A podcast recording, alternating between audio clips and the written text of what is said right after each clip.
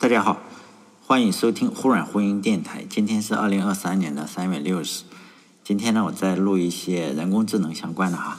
最近不是 Chat GPT 比较火之后啊，又一下子又重新带火了这个自然语言的处理。呃，为什么说又一次呢？哈，因为自然语言的处理算是人工智能的一个分支，在欧美的这个计算机发展的历史上，这个人工智能啊，已经起起落落很多次了。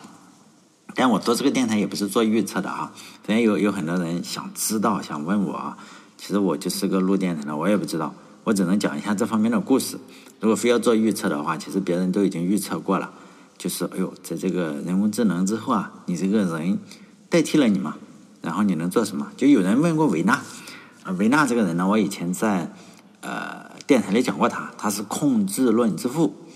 就有点变态哈，他这个 脑子有点变态，但是他确实是一个非常非常厉害的人，他开创了一个控制论嘛。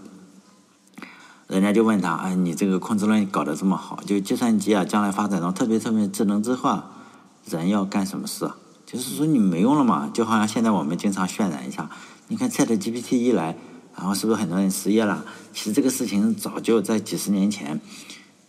就已经有人问过他了，他的回答是：人的用处仍然是非常非常巨大的。就是人要做什么呢？人要传播真相，就传播信息啊。就是你有这个东西，你要传给下一个人。像我录电台，我要传播真相，而不能传播谎言。就传播真相，人类啊要给什么？给电脑或者给人工智能要有足够真实的信息，然后人工智能才能够发展成正常的智能。否则的话，人工智能就是它读的信息都是。假的，或者是我们传给他的一些虚假的三国帖的东西啊，或者是你想知道的骗他的一些东西，所以呢，他就跑偏了。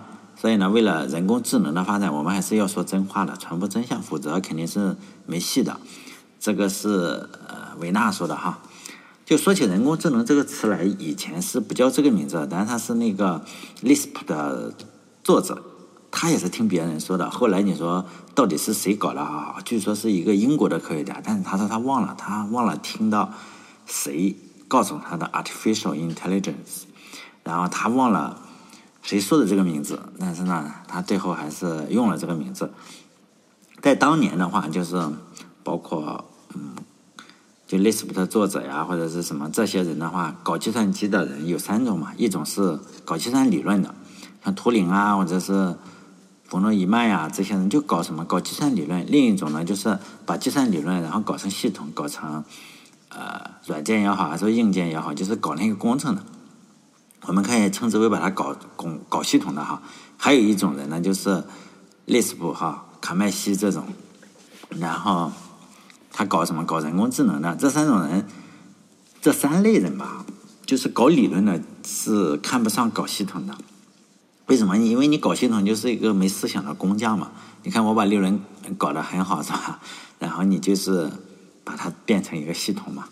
然后搞系统呢，他也看不上搞理论的，就觉得你搞那么多理论，如果我不把你呃变成系统的话，你就是纸上谈兵嘛。所以呢，搞系统的话，搞理论的经常是互相看不起。但是呢，这两个虽然有千千万万种看不上的理由，但是他们却出奇的在一个方面是。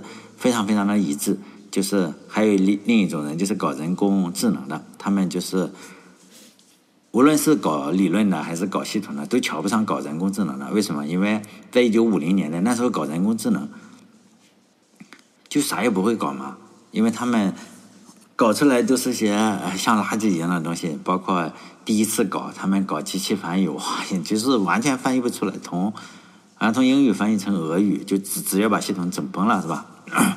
然后后来搞了十来年，美国政府去调查一下，说你这个钱也花了这么多了，是吧？那看你们搞了一些什么东西，拿拿出来演示一下。当时也是算力不行，理论也不行，系统也不行，各方面都是不行了。因此呢，美国政府直接把这个取消了，就觉得不能搞，是吧？搞了也是白搞。就是当时大家都是瞧不上他。呃，现在我们当然谈起人工智能来，呃。好像都是正面的意思比较多哈，就是媒体上呢都会都会说，哎呀，那个人工智能的起源来自于一九五四年的一个叫达特茅斯会议，这当然就是事后诸葛亮嘛，因为在此之前的话，人工智能的会已经开过了哈。当时现在不经常说叫什么六君子、十君子，反正很多个君子。就当时都是什么刚刚毕业的博士生，而且呢是为什么叫达特茅斯会议呢？是来自这个达特茅斯大学还是达特茅斯学院？反正不是特别牛逼的一个。哎呀，但我也考不上啊！我说不是特别牛逼，是跟哈佛啊、耶鲁啊，或者是这些学校比，普林斯顿啊，就他这个学校显然不是特别厉害，而且呢，在一九五四年的时候，他这个。呃，达特茅斯这么个学院，反正也不是特别特别厉害的学院，然后去世了好几位教授，真的是一年可能不知道是得了什么病哈，反正去世了好几位，然后他们就要补充兵员，补充的兵员呢都是这群毕业生，我们并不是小看他们哈，就是说，当年的话，你想想，他是补充了一些这些教授，呃，补充了一些博士生的话，你想想，博士刚毕业还不知道将来会这么厉害嘛，是吧？我们应该能了解吧？比如说你现在哪个单，比如说我们这里最牛逼的北大、清华、三大、山东大学，然后他请了一些博士生过来做讲师嘛？你怎么知道他们将来会特别厉害？因此呢，他而且他们这几个在一九五四年举举行了一个会议，而且举行的会议呢是两方是互相瞧不上，哎，就是说参加会议的人在二零零五年嘛。然后大家就纪念这个达特茅斯会议五十周年，就觉得啊，那个五十周年前，五十年前我们开的那个会多厉害，多厉害！实际上，当时参加会议的很多人，即使他们当年是博士生，刚毕业的博士生，啊，已经都去世的很多人都去世了，活着呢就还有五位，呃，当然现在是二零二三年了哈，所有参加的都已经去世了，就已经没有没有与会者了哈。最后一位离世的科学家叫明斯基。他是二零一六年去世的嘛？呃，他其实大家很知道一个非常出名的，在科技界非常著名的词吧，叫起点，就奇怪的起起点。然后实际上是他提出来的，但他有个学生啊，他有个学生叫做呃库兹韦尔，他这个学生是写写书的，就是写炒作概念或者是什么写书写科幻，就是呢，他把这个起点这个词，然后推广到全世界了。其实呢，我们都可以说，哎呀，起点是什么样子？你可以自己解释，就说，哎呀，这个人的智商呀，跟不上这个机器进化的智商，就是起点，就人已经被远远的落后了，这个样子。你可以这样去解释。这个呃，明斯基就是当年参加会议的这个明斯基呢，他他去世之后啊，他显然应该是相信起点的，就为什么呢？因为他没有去呃。就火化，哎，我不知道那个那个美国是不是火化还是放水晶光，反正他是把自己放在液态氮里，就是冷冻起来了。他已经把自己冷冻起来，就将来在某一年可能再把它从冷液态的氮里，然后再拿出来，然后等它把它复活。大概他相信这个，确实他把自己冷冻起来了。就新世纪以后吧，就是在刚开始的时候，包括二零。呃，包括就是说，一九五四年的时候，那个会议其实达成了，你会发现组织者没有什么论文，他请来的那些人呢，反而发了论文，并且也没有达成什么协议，就是他实际上就很很这个人工智能有非常大家都不知道怎么搞，而且呢，也不会说有一个领导说你们要怎么搞，因为大家都不知道怎么搞。现在的话，新世纪以后，就是两千年之后，这些科学家都已经进入暮年嘛。你这个人老了，可能就是说话没那么讽刺了。过了这么多年，很多的同事也都去世了，然后也就放下了彼此的路线之争，也就彼此之间也就不再讽刺了。比如说明斯基啊，跟乔姆斯这两个真的是针锋相对了很多年。他们都是 MIT 或者是哪个大学，反正是同一个大学，或者斯坦福，我忘记了。这个两个教授呢，功成名就的教授，大家就是怂恿他们两个。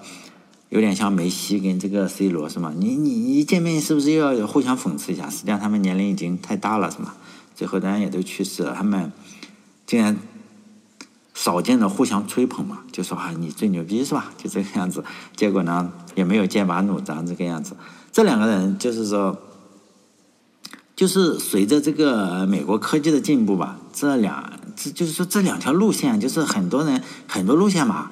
最主要的，我认为有两条哈，等会儿我再讲为什么是啊，或者三条，我也搞不清楚，应该算三条吧。这这路线是相互交织的。刚开始可能泾渭分明、互相分离的，但是呢，后来就有互相的交织，然后最后确实创造出了科技史上灿烂的文化。最终呢，你说引领到人类到一个什么地步？至少现在这个地步，大家觉得哦，ChatGPT 确实很厉害，是吧？未来会怎么样？我也不知道，是吧？我唯一确定的是，呃，很多人都不知道，美国总统至少是不不知道嘛，并且是科技界，比如说你问老拜老拜登，然后你说这个人工智能到哪里？老拜登不就也是正牌大学毕业的嘛？正特拉特拉华大学。好像这个中国这个美团的王兴嘛，也是这个他校友是吧？特拉华大学。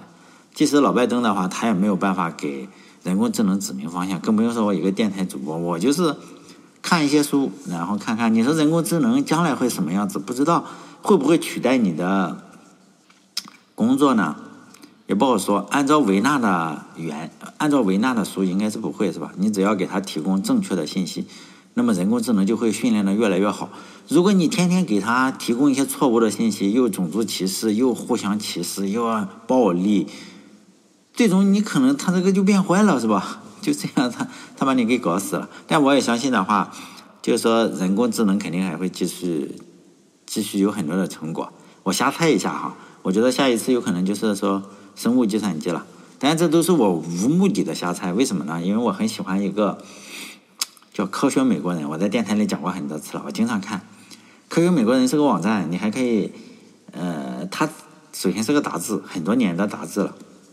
在中国呢，它呃曾经出版过，但现在我们要知道，中国这边是不可能，是你你你也不去买杂志，这是一个科学发展的趋势哈，大家都不会去看杂志了。但这个媒体呢，还有杂志。你还可以在网上下载到这个 PDF 版本哈。科学美国人在中国已经就是说，哎，我不知道开弄了几年，但是你总是想想看的话，总是可以看得到。我以前还买他的合订本，我是忠实的订货。后来他没了，为什么呢？因为你不卖杂志，人家编辑没钱嘛，就这样就倒闭了。科学美国人他是讲什么？就是讲一些非常前沿的东西，上面诺贝尔做嗯诺贝尔奖的。这种的经常给他写，比如说，爱因斯坦就写过，就他很多很多年了，科学美国人给教育什么，教育初中生、高中生，我经常是初中生、高中生是吧？然后现在我也经常看，你可以登录他的网站去看。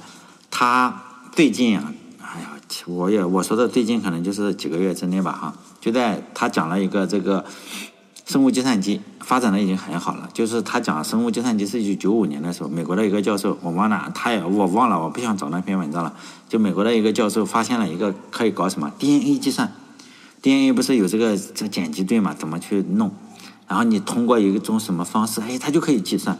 然后呢，这个美国教授发现了这个东西，然后还算了个一加一等于二，类似于这种东西，然后就觉得可以，然后就持续的投入。你像一九九五年到现在都。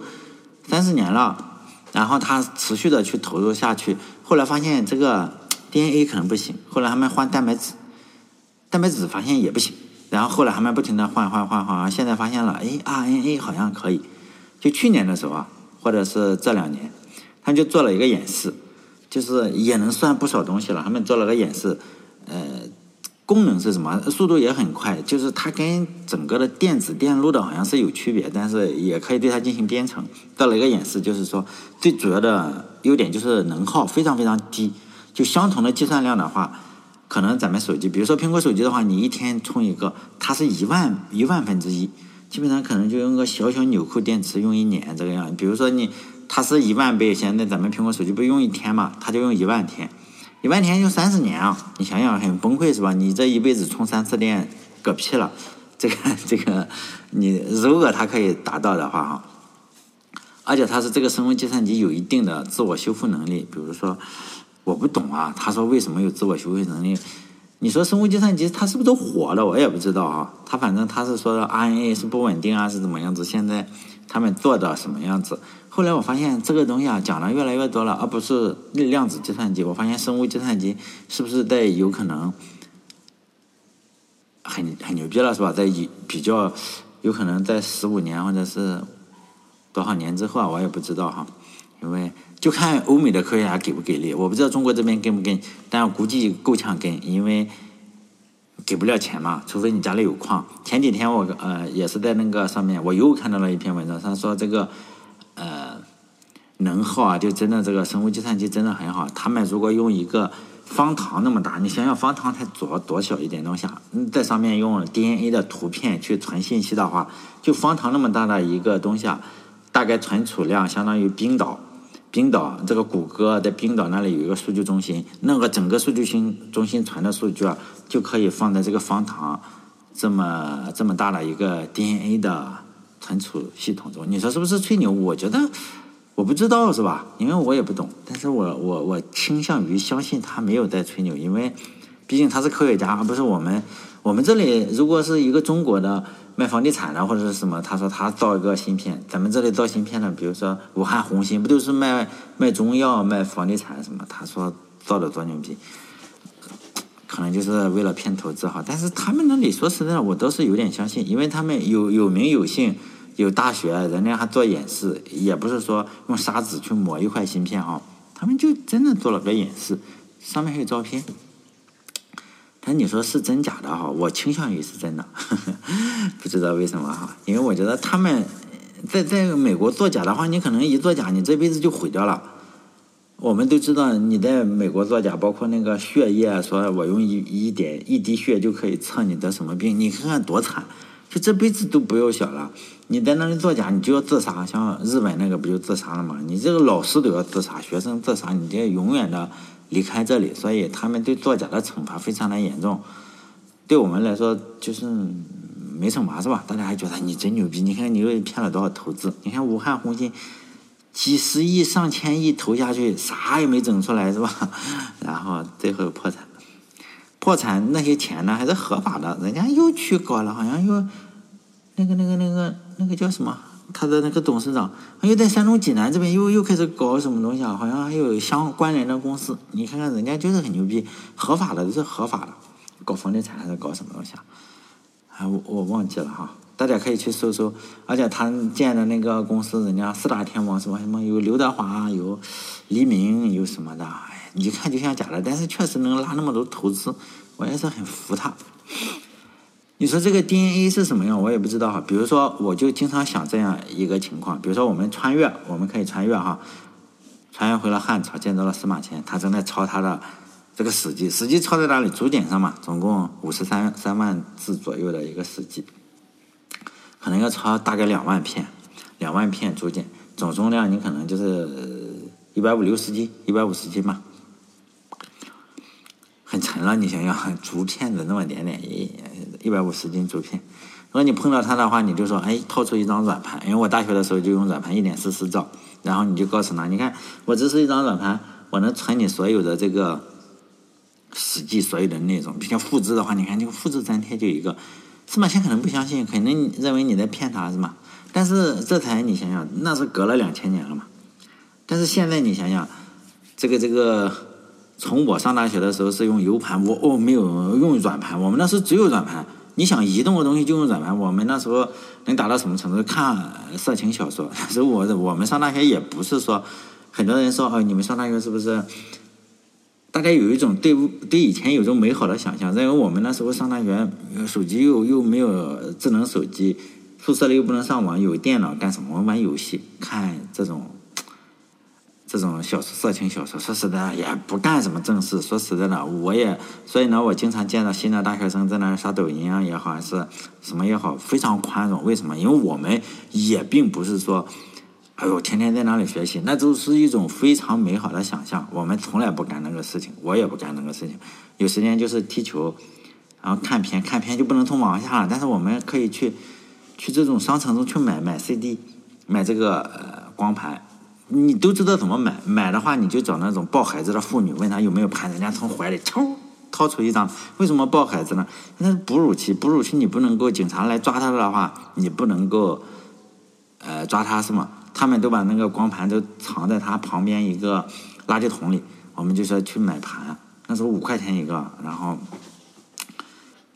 不能讲这些事情是吧？反正不是什么好事。现在你说一个 U 盘，这才二十年过去，现在我有一个 U 盘一百二十八 G，真的是一百二十八 G。你想想，相当于什么？就好几万张啊，好几万张那个一点四四兆的那个软盘。那时候如果有人穿越回二十年之后去告诉我说：“你看我这个 U 盘啊，是你的十万张这个东西。”我可能觉得，哦，你你是不是在吹牛？是不是？是这个样子。如果现在你说将来真的是有一个 DNA 的传出去，相当于一个谷歌的这个数据中心，哎呀，你说我相不相信啊？哈，说实在的哈，我是有点相信的哈，这个真的是有点相信。现在再来再来讲回这个人工智能，就是两呃两三条路吧哈，我就不知道是两条还是三条，因为你要。总结出整个的路线图来还是有点麻烦的。一一条路是试图模拟什么神经系统，就当年的时候，大家就写了一一一些文章嘛，哎，就是说我要试图模拟整个神经网络，然后来完成这种智能。另一种呢，就试图模拟的是什么心智，哎呀，来来来来完成智能。随后的几十年，就是人工人工智能就在这两条路或者。两条，这刚开始就这两条路相互竞争啊，也是相互融合，开创了无数的学科跟技术。但是呢，目的仍然非常非常的遥远。后来当然又有了一条新路，就是纽厄尔和这个司马赫然后提出的符号派，就是呃，当年呃，我就想起了数学上曾经有一个宣称自己这个这个希尔伯特嘛，就说这个费马大定理我搞定了，但是呢，他就说我搞定了，人家说你搞定了你就。是吧？Show me your code，是吧？你别吹牛逼，你就把这个证明方法给我整出来看看。你有本事公开一下。他就说呢，这个费马大定理啊，是一只下金蛋的鸡。我为什么要杀掉它？的确哈，在我们解决这个费马大定理的这个历程之中啊，就有很多很多有用的数学工具啊，得到了进一步的发展。比如说有这个椭圆曲线呀、模型式等等，就是因为费马大定理发展起来的。同样的，我觉得人工智能也是这个样子。虽然我前面讲过，就是做系统的啊或者做理论的都瞧不上人工智能，刚开始的时候都瞧不上，但是呢，在解决人工智能的这个过程中，呃，我我突然想起来有一本书叫做《人工智能不能做什么》，大家可以找来看看。因为那个作者也是超级大的大牛，他也是被坚持了二十年嘛，他认为人工智能不可能实现，后来他终于还是认认为哇，人工智能牛逼是吧？他解决不了。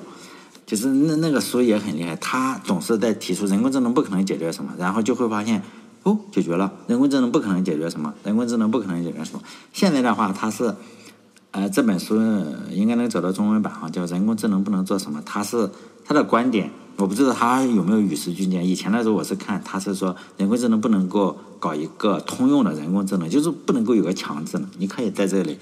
比如说你是法律系啊也好，你是房地产什么的话，我可，但是你搞不定一个通用的人工智能。现在我们看起来，ChatGPT 是是可以的，是吧？所以呢，整个人工智能就是这样，在解决的过程中，各种理论也就被提起，各种系统然后被实验实现，然后反映在大学之中啊，就是各种各样的新的学科，然后真的建立起来了，然后在。在美国的话是这个样子，你就会发现各种学院不停的在改名，比如说它可能叫计算机学院、计算机系统学院，或者是信息通信学院、什么信息科学院。现在现在的流行趋势叫信息学院，它不不突出计算机了，就信息学院，你你搞什么都可以。但在中国这边是相对比较好的。呃，我上学的时候，我不知道现在有没有变过，有两个系是一万年都不变的，就两个系是什么？一个是控制论主导的，叫什么？自动化学院。还有一个信息论控制的，呃，叫计算机学院。至少我上学的时候，我不知道现在还有没有，我相信仍然是是还有。就是说呢，中国这边比较牛逼，就不变。就是说，一个是自动化学院，然后一个是计算机学院，是吧？这两个学院也没有任何融合的趋势。至少我上学的时候，如果突然呃有有新的听众，或者你正在上大学，说我们学校里没有了，那说明我说错了，是吧？因为我觉得是这样，毕竟是两个学院嘛。你分出去的话，比如说你自动化学院可以分出一个系一个新的学院去，这个自动化院长就不高兴嘛。哇，我这个权力这么大，你突然给我分成仨，计计算机学院仍然是这个样子。如果你合并的话也不行啊。你合并的话，那两个院长，我本来是院长，你让我当副院长，还是两个老大，这不行是吧？这一点的话，美国没有中国好，美国就不停的变来变去嘛。然后。所以呢，维纳是吧？控制论的祖师也应该给中国点赞。你看，我这个控制论在越来越示威了，在美国越来越示威，在中国你看看大学里一定要有个自动化系，特别牛逼。这么多年来的来的话，就是人工智能在很多领域都出现了，真的是很多领域，包括在生物领域都出现，然后被吹捧、被追捧，然后呢碰壁，然后掉下来。总体上来说，我觉得在这几个领域哈。是相对比较热门的，比如说有自动定理证明的这个领域，但是最近这几年十最近十年或者十五年没有什么没有什么成果。这个知识专家系统后来的话也也好像没什么成果。神经网络哎有有成果，神经网络也是很多年沉寂了之后，现在也突然有成果。电脑下棋我们都知道哈，这个这个以前的时候电脑下棋曾经被被被折磨死。那人都瞧不上电脑下棋的，就是下象棋都下不过小孩子。后来的话，没想到这个深蓝，然后把那个象棋大师给下赢了。但后来的话，这个呃围棋，谷歌的这个围棋更厉害，象棋下棋就可以了。人家自然学习现在好像也不是很好，自然学习的话，呃，曾经不是很好。但现在因为有了这个 Chat GPT 啊，就是自然语言处理啊，它其实是从自然学习中然后分裂分裂出来的，分离出来了一个院系哈。然后 Chat GPT 就突然就火了，然后你会发现，哎，好像是还比较厉害。但是我也不是那种跟所有的，我实际上啥也不跟，我就是程序员写软件的，我也不跟。但是我经常看这些东西，对个人来说，其实对我这种人，你说有什么问题吗？也没什么问题，因为。你什么热我就看一看，你不热，比如说你是自动定理证明，我又没什么定理好证明，我干嘛要去证明是吧？我也不看，你以后出了什么成果我看一看，我也赚不到钱。几乎就是说呢，目前的情况下，不只是我哈，接近百分之百的中国人吧，百分之九十九点九，除了不服的哪个听众说我就要做，其实几乎不大可能在人工智能领域做出什么成绩来。原因呢？维纳在书里已经说过了，那本书的名字我说一下吧，这叫《The Human Use of Human Beings》。所以你你不知道我怎么读的话，你应该到我的网站上去，因为很多人说，哎呀，你这个这个英语发音是吧？山东山东英语，就是说呢，人类有人类的用处，作为人类就有人类的用处，大家可以去看一下这本书。哎呀，我我觉得还挺好的哈，就这本书里他已经对。就人有人的作用，人的作用是什么？就提供、传播准确的信息，然后帮助人工智能成长。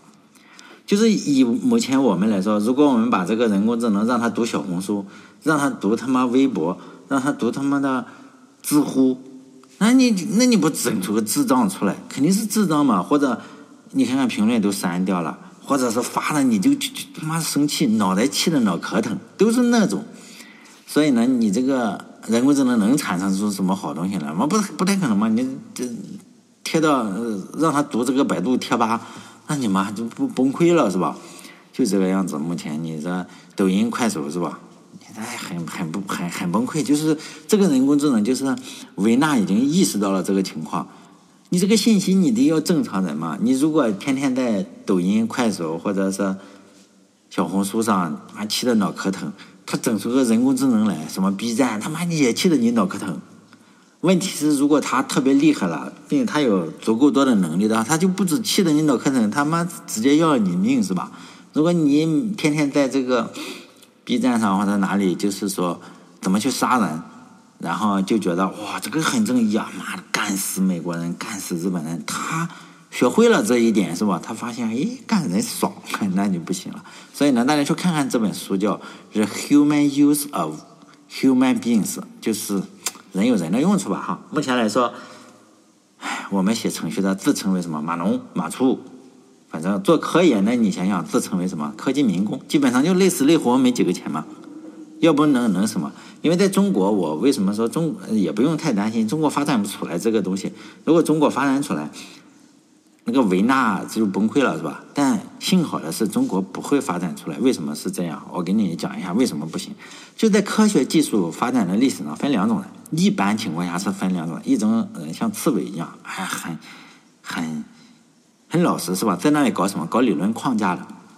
比如说牛顿啊，比如说爱因斯坦啊，比如说图灵啊，就搞这种计算理论，比如说那个香农啊，或者就搞理论的，你说他整个他可以把这个框架给你搞出来，就这种人，他们整出来还开创一个新的时代，就这样一下子开创了一个新的科学。另一种人呢，称之为狐狸，很聪明嘛，他可能解决不了框架的问题，他能够。他看到你用这个东西，他那个脑袋一想，哇，我可以搞点什么东西。比如说，我看到爱因斯坦相对论或者是什么，是吧？智能方程，我就知道原子弹可以爆炸。然后看到牛顿什么第几定律或者什么，我让卫星上天，就这个样子做通讯。在人类历史上呢，是这两种人就交替得势的，就是三十年河东，三十年河西。要你看看追捧一一段时间爱因斯坦，然后我们要追捧乔布斯呀，或者追捧。这个这个马斯克，他们你你说马斯克也好，还是乔布斯也好，他们就是狐狸嘛，他没有一个整个的框架。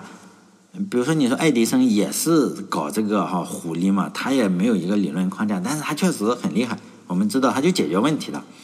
就这两种人是交替得势的，三十年河东，三十年河西。但在有些国家，这些理论是并并不成立的。这两种人是交替被锤，你你。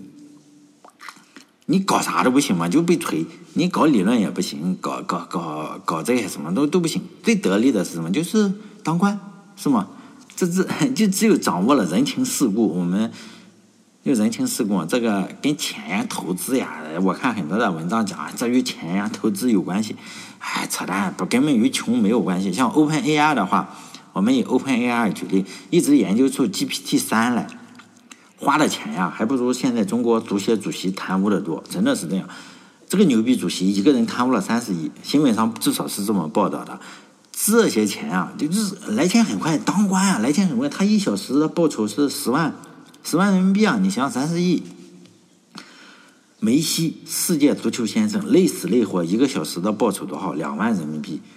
主席向他屁股一坐，三十亿。然后呢，向他一坐，梅西整个职业生涯还不如。成这个这个这个中国足协主席上去做三年，哇，就就这么恶心，就 这样。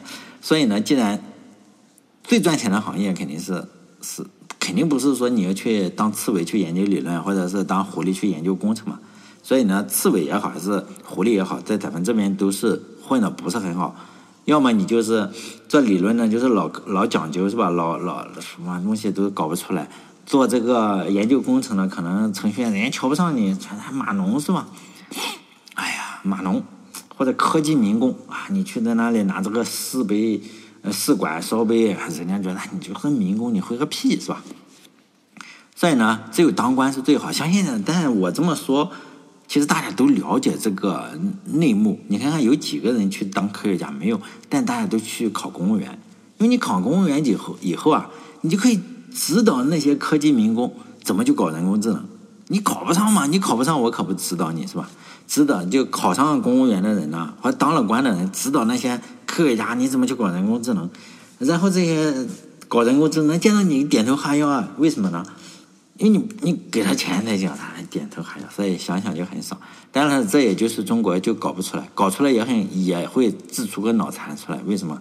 维纳说了，什么？信息不行，你给他接个小红书，接个抖音，接个 B 站，出来训练出来也是个傻叉。好嘞，这一期到这里，再见。